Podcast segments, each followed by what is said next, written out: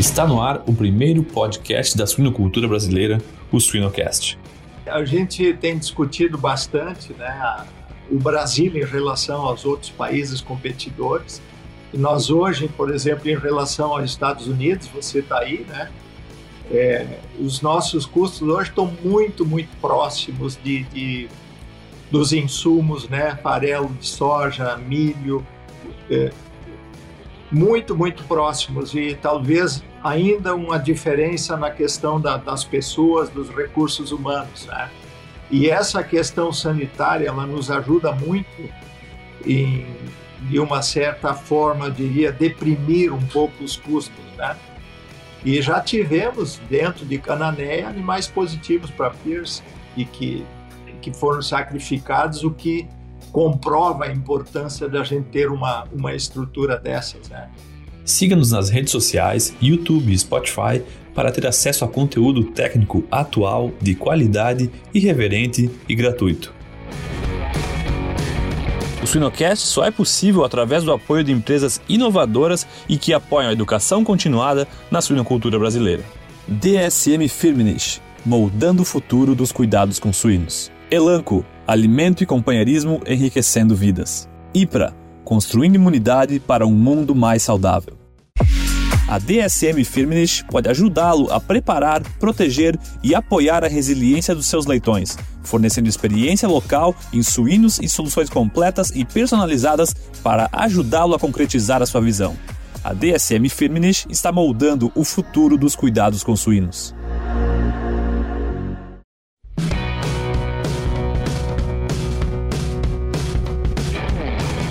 Suinocast de hoje, a gente tem a honra de receber ele que está fazendo 50 anos de carreira e 50 anos de suinocultura. Werner Mink, muito prazer te receber novamente aqui no Suinocast. Igualmente, uma, uma alegria poder falar com vocês aí.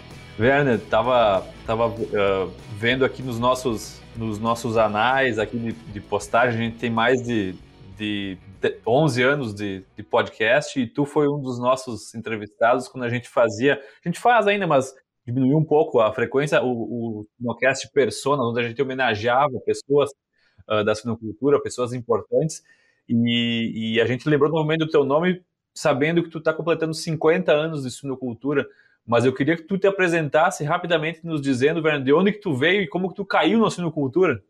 Sim, maravilha. Na verdade, é filho de, de pequeno agricultor aqui do interior de Estrela e e o meu pai trabalhava com suínos desde então e eu tive algumas incumbências na época, com oito, nove anos de idade, de ajudá-lo nessa atividade, dando água, né, e alimentando, alimentando os animais. E, e depois, na sequência, saímos do meio rural e eu acabei então optando por medicina veterinária na Universidade Federal de Santa Maria, formado, portanto, 50 anos em 73. E aí tive uma rápida passagem pela cooperativa Languiru, hoje infelizmente extinta há pouco tempo, mas foi um trabalho de, de clínico por meio ano, não mais do que isso. E aí recebi um convite da, da ABCS, que tem sede aqui no nosso município, né, Associação Brasileira de Criadores de Suínos, e aceitei o convite desde então até esse momento dedicado à suinocultura. E eu sempre tenho dito que é um privilégio muito grande a gente poder acompanhar durante esses 50 anos, ou seja, quem te viu, quem te vê, né? O que a gente tinha na época e, e o que a gente tem hoje em termos de de evolução e de transformação desse segmento tão importante aí para a nossa, nossa economia. Sem, sem dúvida, sem dúvida. E, e, Werner, antes da gente entrar diretamente na suinocultura, eu queria te fazer uma pergunta. Quando a gente comparar assim, o hoje versus 50 anos atrás, como que era o mundo há 50 anos atrás? É realmente muito diferente, né? É, especialmente a, a parte da comunicação. Né? Não, é incomparável as possibilidades que a gente tem hoje e com o que existia naquela época, né? E, e a suinocultura, eh, na década de 70, foi que na verdade, eu comecei então a, a trabalhar no setor, era uma atividade é, de pequeno porte, digamos assim, né? onde o produtor que tinha 50 matrizes era um produtor respeitado. Né? E isso é, é, era a situação da época. E tudo manual, né? um trabalho muito familiar. E essa transformação ela foi acontecendo e a década de 70 ela foi muito impactante, porque no momento que eu entrei, se trabalhava fortemente na transformação do suíno misto ou banha para o suíno tipo carne, que era a grande preocupação da época, que já vinha de anos anteriores, lá da década de 60, a entrada dos óleos vegetais, e que tiraram então o poder da banha, né, que era o ouro branco da época. E, e aí a grande transformação, porque a banha era o que valia, né, da gente transformar esse suíno. E eu peguei essa onda aí, onde é, os produtores desmamavam na época com 56 dias, isso foi caindo praticamente de de duas em duas semanas, de 56 vieram para 42, depois tiraram mais uma semana, veio para 35, uma outra semana para 28 e chegamos nos 21. E nós tínhamos na época suínos de 90, 100 quilos, era o peso de abate, com conversão 3,5, é, é o que a gente tinha naquele momento. E na década de 70, na sequência, eu tive a oportunidade, então, com a, a vinda para a BCS, de fazer um curso na Holanda, onde fui buscar, então, a tecnologia da inseminação artificial em suínos, que até então não existia, só em bovinos. E, na sequência, eu fui até a Faculdade de Hannover também fazer uma especialização em reprodução com ênfase em inseminação.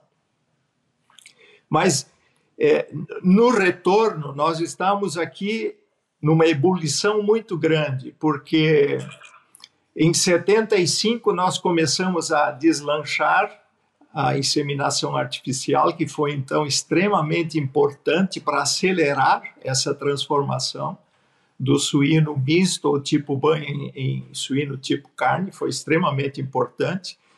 E nessa primeira central, que foi construída aqui em Estrela, praticamente junto com a central de Concórdia, nós treinamos aqui mais de 200 colegas e agrotécnicos e tal para difundir e disseminar a inseminação. E também na década de 70, nós tivemos em 1975 a fundação da Embrapa, né, de Concórdia, suínos e aves, que foi extremamente importante para auxiliar no programa de melhoramento genético que as associações, as associações vinham desenvolvendo, sob coordenação da Associação Brasileira. Mas nós já tínhamos a Associação Catarinense, nós tínhamos a Associação Mineira, a Paranaense e mais tarde a do Rio Grande do Sul, porque, como existia a BCS aqui, ela ocupou parte do espaço da BCS e foi fundada somente em 72. E essas associações sob liderança da, da BCS, com apoio do Ministério, é que desenvolviam tudo o que se tinha em termos de melhoramento. Então, veja que foi um trabalho extremamente importante e, e nós temos que reforçar que isso só foi possível porque também houve havia uma sensibilidade muito grande do governo do estado na época que cedia veterinários e zootecnistas para que a gente pudesse é, executar todo esse esse programa. E havia assim uma é, um sentimento de que seria possível desenvolver um programa de melhoramento genético nacional, especialmente com a vinda da Embrapa. Mas depois de muitas reuniões, muitas análises, não, não conseguiu se chegar a isso por uma série de razões. E aí fica marcado um outro episódio importante que foi a entrada da primeira empresa de genética ou de melhoramento genético de suínos no Brasil em 1977, que foi a Grosseries Peak. E com ela vieram novos conceitos de instalações e de manejo e a suinocultura, aos poucos, foi se transformando os módulos de produção foram crescendo, começamos, começávamos a ter projetos de 200, 300 matrizes, que para a época era, era bastante, né? E dessa maneira as coisas é, foram andando. Então, é, muito trabalho, muito trabalho mesmo, e depois, na sequência, aí já mais para o final de, da década de 80, início da década de 90, nós tivemos a entrada da suinocultura industrial.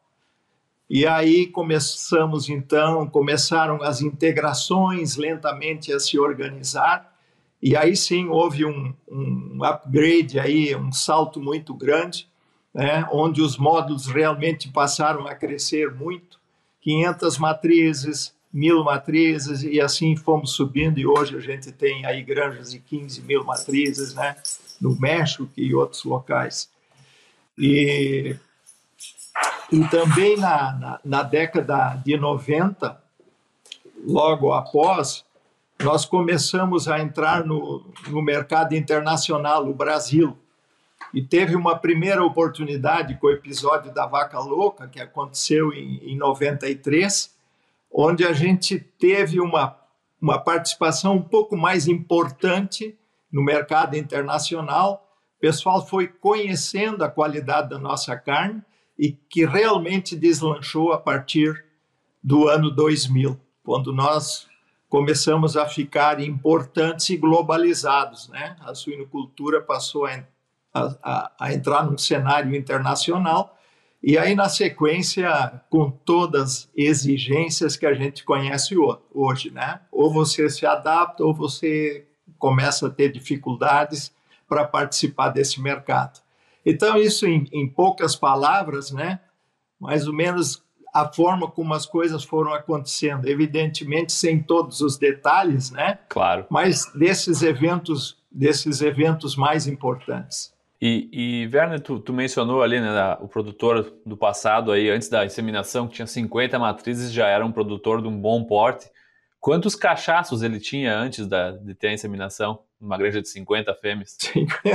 50, a, a, a, proporção vale, é a mesma, é 1 para 20, né?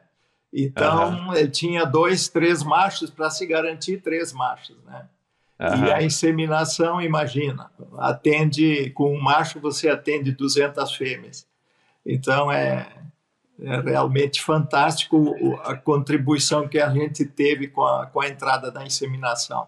E também, né, já que estamos falando nisso, é, para retratar um pouco da forma como trabalhávamos na época, todo o sêmen era enviado via ônibus para os produtores, né, para os mais diferentes lugares, muitas vezes tendo que fazer baldeação, né, e aí imagina a dificuldade que gera isso na prática, né? Esquecimentos e tal, e semi ficando pelo meio do caminho.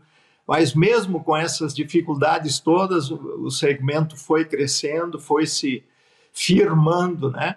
Tivemos um segundo momento em que os produtores de 300, 500 matrizes passaram a instalar um pequeno laboratório na sua granja, né? Então já para reduzir o número de machos, então coletávamos machos, digamos assim, dentro de casa para inseminar as fêmeas.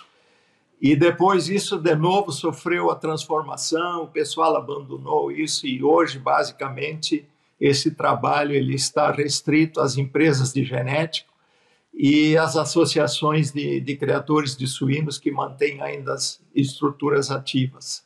Hoje, né, num comparativo, o produtor recebe o sêmen é a domicílio a entrega, né? Recebe em casa e já tem projetos andando quando as distâncias são curtas para fazer essa entrega com auxílio de drones. Então aí dá para ter uma ideia, né? Também da evolução e, e de como a coisa realmente cresceu e, e se consolidou. Sim, e, e eu queria te perguntar, a gente está falando um pouco mais de reprodução, eu sei que a tua, tua, tua expertise é nessa área, mas como que era a questão de controle de doenças, como que se tratava doenças, como que se como que era o trabalho do, do veterinário recém-formado nessa área, não focando tanto em reprodução, mas como que era visto as doenças e como que se qual que era a situação sanitária daquela época? Olha, a situação sanitária, eu diria que era boa, né? não era nada, nós não tínhamos, como não temos até hoje, muitas viroses, né, que realmente é, são muito problemáticas quando adentram uma unidade de produção, mas nós tínhamos as coisas básicas. O grande, o grande problema eram as diarreias neonatais, né, as colibaciloses, a, a famosa doença do edema, que acontecia no momento do, do desmame, né? Então era, eram essas as coisas que mais incomodavam e, e que a gente tinha que num trabalho é, muito muito intensivo convencer os produtores para darem melhor condições de ambiência para que essas coisas não ocorressem, né? Mas não havia preocupações com doença de Algésica, com micoplasma, nada disso. E eu sempre tenho dito que a sinocultura parece Parece que nós vivenciamos ciclos, porque quando eu comecei, a gestação era coletiva. Né? A gestação era coletiva. As fêmeas tinham acesso a piquetes, onde na maioria das vezes tinha quicuio, que era uma pastagem que os produtores utilizavam. As fêmeas saíam, pastavam e voltavam para ser alimentadas na área interna. E hoje nós sabemos que aí em poucos anos nós temos que nos adequar né, a gestação coletiva, pelo menos a partir dos 35 dias, né? E onde, onde várias empresas já fizeram um anúncio, se comprometeram e outras estão fazendo, porque há uma pressão, eu diria hoje que é a maior exigência dentro do conforto e bem-estar animal é essa questão da, da gestação coletiva. E na época era assim, por incrível que pareça. Era isso, é dessa forma que a gente trabalhava, né? Então estamos voltando de uma certa forma. É, e quando tu falou de, de idade ao desmame aí também, hoje a gente também tá, tá, tá aumentando um pouquinho a idade ao desmame, né? Tá voltando a desmamar um pouquinho. Claro, não não aos 35, 40 dias, mas a gente tá, já tá vendo que 21 tá parecendo um pouco cedo demais, né? É, vai para os 24 aí, né? É, é, é, isso que, que, que o Conforto Bem, a, a IN 113 aí estabelece, né? Como meta 24, isso tem evidentemente um tempo, porque há necessidade de adaptação, de ajuste, de instalação, de investimento, né? Então, não é nada no atropelo, mas realmente com o objetivo de produzir um leitão um pouco mais resistente, né? Com 24 dias, e, e acho que é uma boa é uma boa isso aí. Vejo com bons olhos esse avanço aí. Sim, sem dúvida. É, a, gente, a gente até fez umas análises, na época do doutorado, eu fiz umas análises econômicas e, e não adianta, né? A gente vai, não vai conseguir convencer o produtor a desmamar mais velho se, se não dá, se dá prejuízo, né? Então acho que é, é uma saída positiva aí para a produção mesmo. E, Werner, uma pergunta que eu tenho uh, aproveitando os seus 50 anos, quando, quando o Werner saiu lá, da, da se formando da faculdade, como que, a, a, como que tu vê a principal diferença dos profissionais que saem da universidade para trabalhar no campo hoje, os de hoje versus quando tu saiu há 50 anos atrás? Pois é. Eu, eu devo dizer que nós éramos, a turma nossa eram 73, né? 73 estudantes de medicina veterinária. Nós tínhamos três colegas, os outros todos eram homens, a maioria aqui, no caso do Rio Grande do Sul, da fronteira, porque o objetivo era voltar voltar para casa e, e, cuidar da propriedade em casa. É muita gente de, de áreas maiores aí da fronteira que trabalhava com gado, com ovinos, etc. E eu era o único da turma é, dedicado assim ao que falava em me dedicar à suinocultura. Mas, é, independente disso, o que eu vejo hoje, é, e tenho aqui um exemplo é, bem concreto de, de poucos dias atrás, em que uma empresa estava recrutando um colega para trabalhar, e e o diretor da empresa me disse o seguinte, Werner, eu entrevistei 20 veterinários e acabei não contratando ninguém. Digo, mas qual o motivo, qual a razão, né? Então é, é realmente uma, uma maneira diferente de ver as coisas, de encarar o mercado, porque ele me disse assim, ó, o pessoal quer saber antes de tudo o quanto vão faturar, o quanto vão ganhar. quando na verdade eu esperava que as pessoas viessem aqui e fossem demonstrar serviço, trabalho, se dedicar para depois ser promovido né, e ter o seu mérito. Então, é, essas são diferenças que existem, né, fazem parte de toda essa das novas gerações, mas independente disso, o que a mim me entristece muito é a pobreza que nós temos hoje em relação aos, aos cursos de medicina veterinária. Quer dizer, nós empobrecemos, ao invés de evoluir na minha ótica, nós regredimos, porque nós banalizamos as faculdades, nós temos demais, né?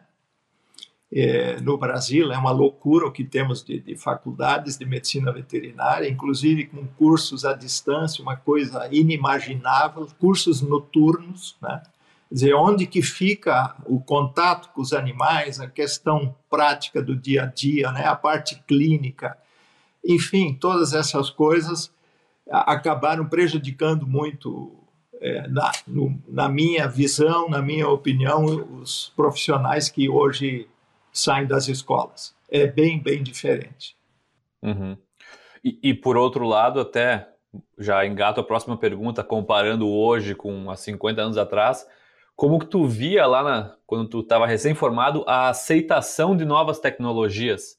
Por exemplo, assim, uh, a gente vai aceitar ter um, um arraçoamento automático? Como que isso funciona comparado com hoje, onde a gente já discute nutrição de precisão, né? Como que era a aceitação de novas tecnologias? Olha, eu, eu acho assim que, de uma maneira geral, o, o, o nosso suinocultor ele é muito receptivo a novas tecnologias. O que acontecia na época é que a velocidade era muito menor. Né? Hoje, é, nós temos a todo momento inovações e novas tecnologias à disposição dos suinocultores. E na época isso era ocorria, mas de uma forma muito mais lenta. E se hoje nós estamos na posição que estamos de importância, é porque realmente o nosso suinocultor ele sempre foi bastante receptivo às inovações né, e às novas tecnologias. Senão, não estaríamos ocupando o quarto lugar hoje no ranking mundial. Mas eu acho que aí, respondendo bem essa tua pergunta, é, tinha a ver na época com a lentidão né? As coisas iam muito mais acontecendo de uma forma muito mais lenta. Prova é que a, a universalização dos softwares na suinocultura, ela começou a criar impulso nos anos 2000, no final da década de 90, é que começaram a surgir os softwares para controle da produção. E veja é, a importância disso, porque hoje Está todo mundo nessa, né? Todo mundo controlando muito bem os seus sistemas e, e eu tenho visto recentemente os produtores discutindo entre eles, né? Os resultados e por que que um produtor consegue resultados tão maravilhosos em produtividade, a possibilidade de dividir isso com os demais colegas de profissão. Isso está acontecendo hoje e é de extrema valia porque são dicas de como que um maneja a sua unidade, né? o que, que ele aplica, o que, que dá certo, o que, que funciona, e a razão, então, desse incremento fantástico de produtividade, possibilitando esta troca de experiência entre produtores. Então, a partir daí, as coisas começaram a ganhar realmente muito mais velocidade. Também a gente tem que lembrar que as celas parideiras, as famosas celas, elas vieram lá com a industrialização da suinocultura. Antes não se falava nisso, não tinha. Né? E hoje, quando se fala em maternidade, né, tem alguma coisa no Canadá já crescendo com, com mais força, mas nós estamos voltando às maternidades do tempo antigo. Baias, um protetor de esmagamento para os leitões, a fêmea com espaço, claro que com outro design, mas na época era assim também que se trabalhava, né? O conceito é o mesmo, né? É, exatamente. É o mesmo. Não, excelente, excelente. E uh, eu, eu, acho, eu acho interessante essa questão de que uh, tem coisas que não mudam, né? Como a gente estava falando agora, do conceito ser o mesmo. E, e tu acha, Werner, que tem ainda problemas que a gente não achou a solução ainda para que a gente já que, que na suinocultura de 50 anos atrás existia e que a gente ainda tem como um grande problema hoje, a gente não conseguiu solucionar? É, essa pergunta é o que que eu vou te dizer? A nossa preocupação maior hoje dentro do setor, eu acredito que de toda a cadeia é a gente continuar se protegendo muito da questão sanitária, né?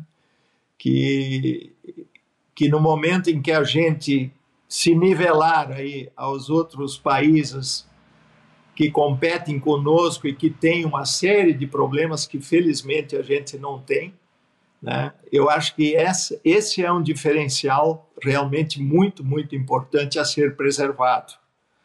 E no restante, eu acho que o consumidor tem essa força né, de exigir né? E nós estamos fazendo toda essa transformação e voltando a muitas coisas que a gente praticava no passado em função deste poder que o consumidor tem.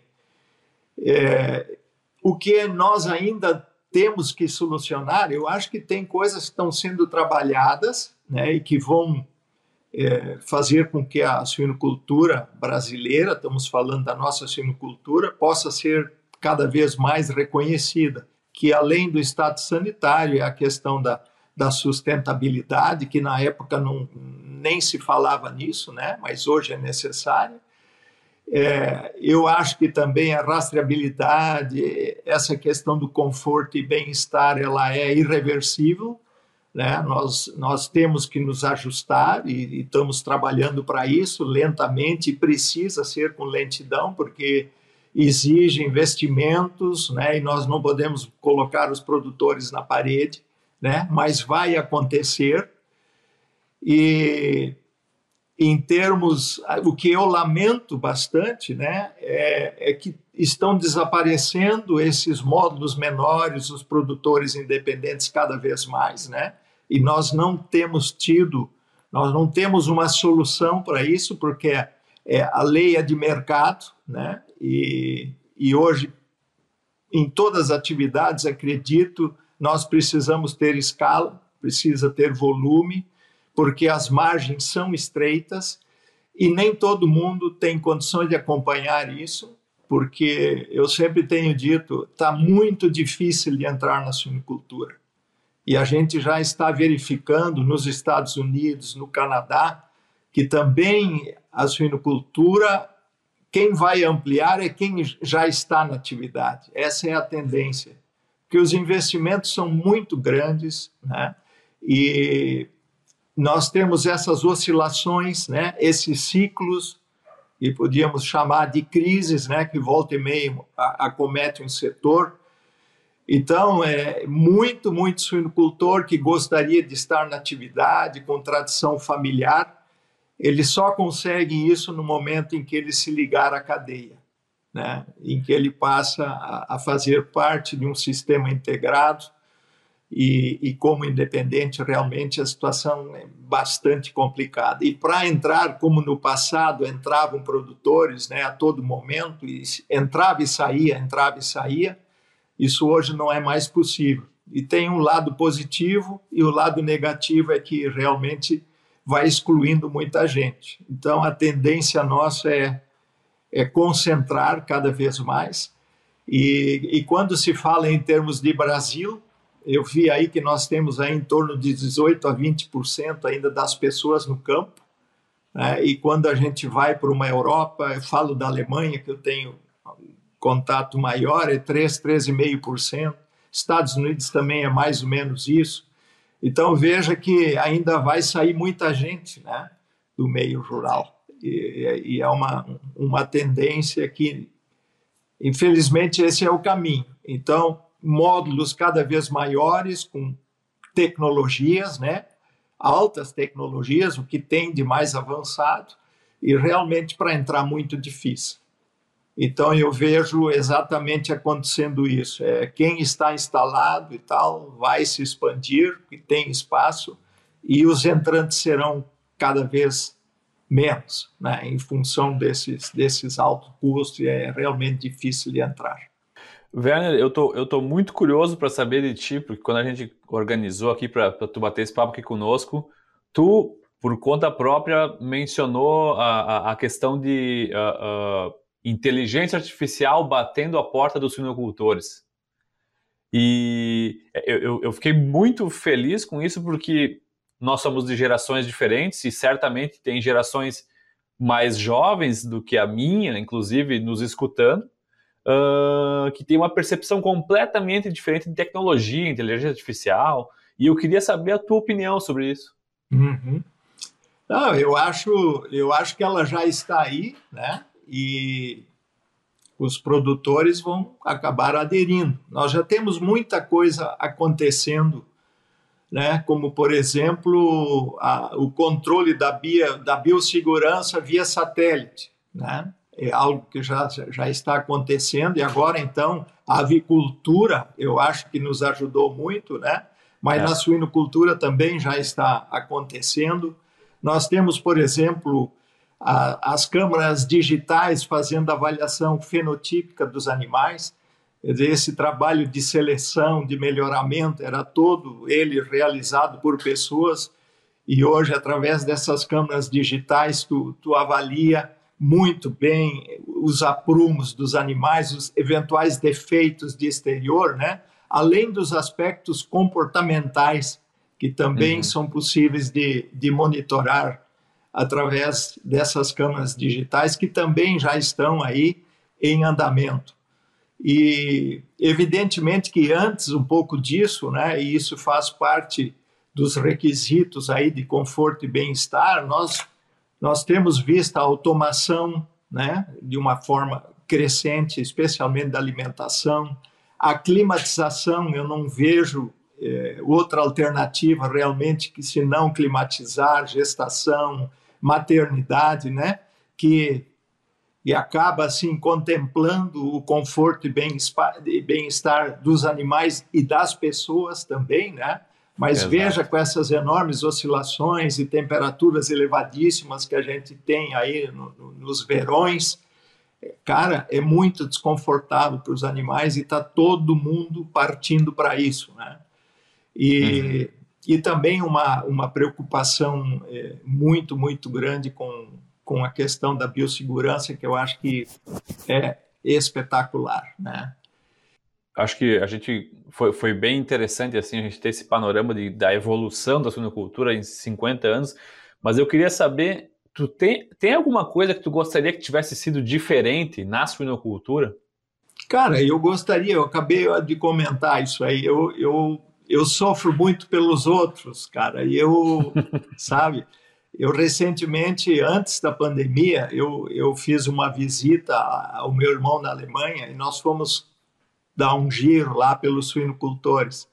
Cara, os caras têm 300 matrizes, 400 matrizes, sabe? produzem muito bem, têm um, um, um retorno, quer dizer, vivem da atividade, né? E, e, e eu lamento, de uma certa forma, é, esse modelo nosso, muito concentrador, e que acabou tirando muita gente que tinha o suíno na veia, sabe? Sim. Porque, sim. É, mas talvez tenha que ser assim, sei lá, é, é muito difícil de você achar um, um, um sistema, né? E aí a coisa é muito polêmica, né? Vai entrar na questão socialista, capitalista, o que, que é melhor. Cara, é, é muito, muito difícil, né? Mas Sim. a gente lamenta, porque são muitos, cara, produtores e amigos que, que saíram não porque gostariam de sair, mas tiveram que sair, né? Por, por impossibilidade de, de, de, de recursos e de uma série de coisas que não puderam acompanhar, né? Já pensou estar no top 1% da suinocultura? Acesse academiasuina.com.br e invista no seu conhecimento. O Suinocast só é possível através do apoio de empresas inovadoras e que apoiam a educação continuada na suinocultura brasileira. MS Shippers, paixão pelo agro. Seva, sempre com você, além da saúde animal. Giga, alta performance sem esforço. Altec, soluções nutricionais para uma produção rentável e sustentável. A MS Shippers é especialista em biosseguridade na produção animal e oferece soluções para você, produtor, obter melhores resultados através da higiene. Acesse www.shippers.com.br e conheça a linha MS Gold. O sucesso na produção animal começa com uma boa gestão de higiene.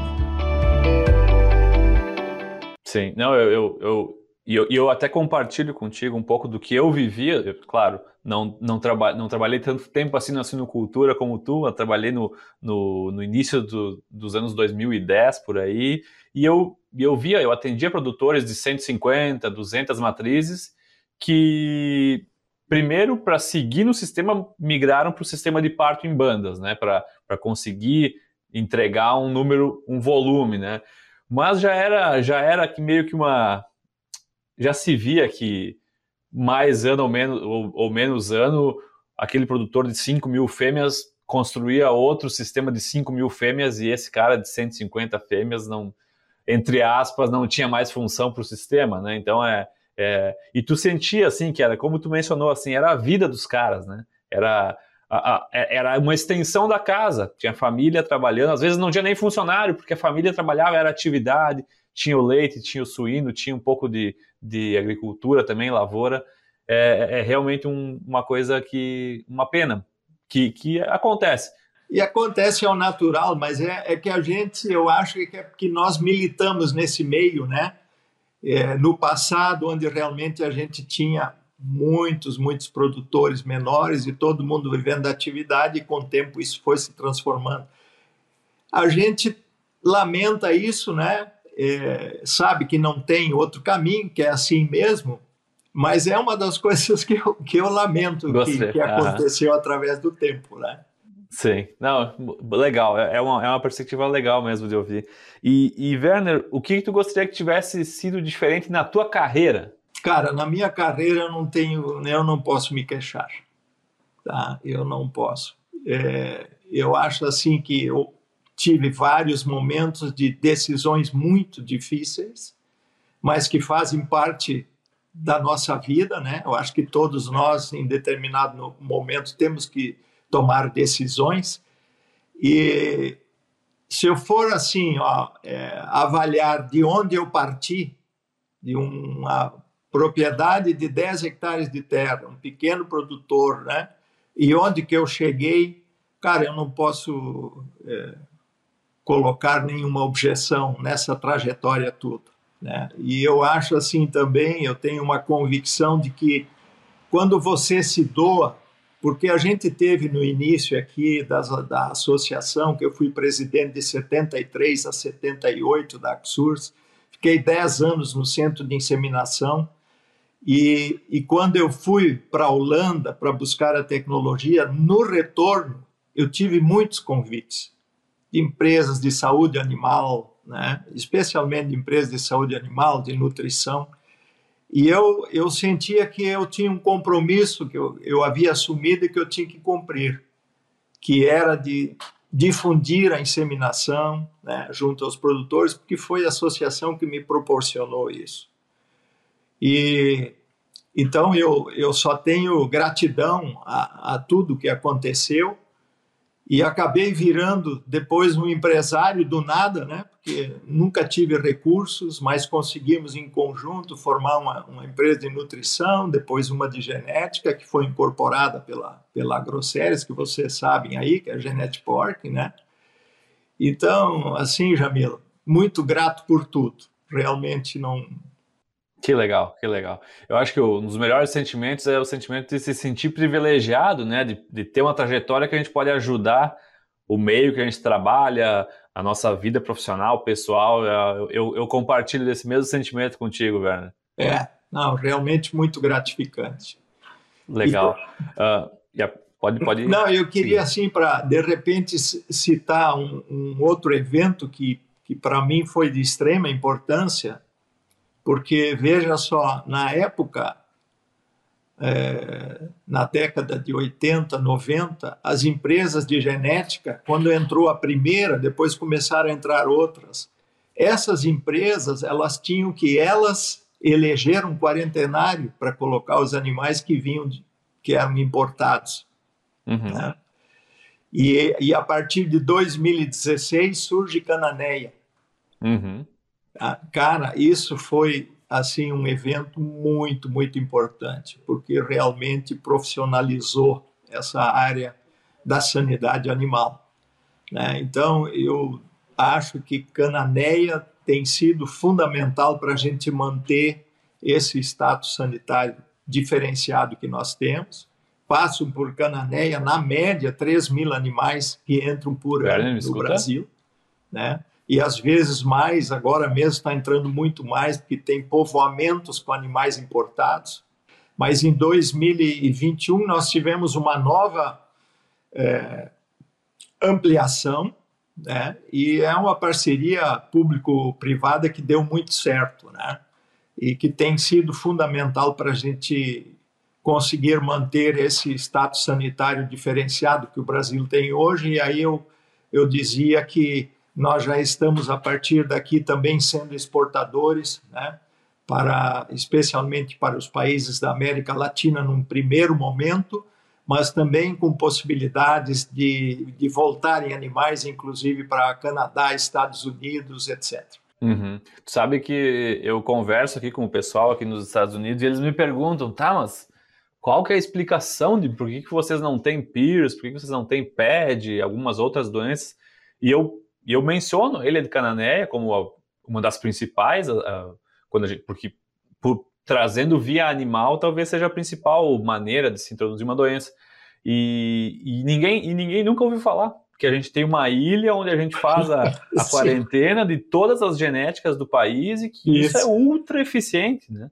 É verdade. E, e, eles ficam assim, nossa, é uma baita ideia, né? Por que, que a gente não fez isso antes? E, é. e é, é, é, é, é porque e, e, e, estando aqui, Werner, compartilhando um pouco da minha experiência aqui, uh, eu não consigo imaginar a suinocultura brasileira com a introdução dessas doenças, porque é, é, é ah, muito complicado. Terrível. Né? É terrível. é terrível. Então, é, então eu, eu vejo que o, o sucesso da suinocultura brasileira, para mim, olha, tem, deve muito essa, essa atitude meio, mesmo da, da, da biossegurança quando se introduz novos animais. Ah, a, gente, a gente tem discutido bastante né, a, o Brasil em relação aos outros países competidores. E nós hoje, por exemplo, em relação aos Estados Unidos, você está aí, né?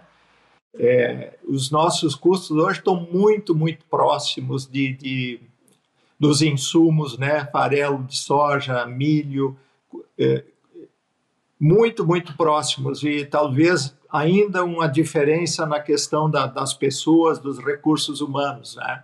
E essa questão sanitária, ela nos ajuda muito em, de uma certa forma, diria, deprimir um pouco os custos, né?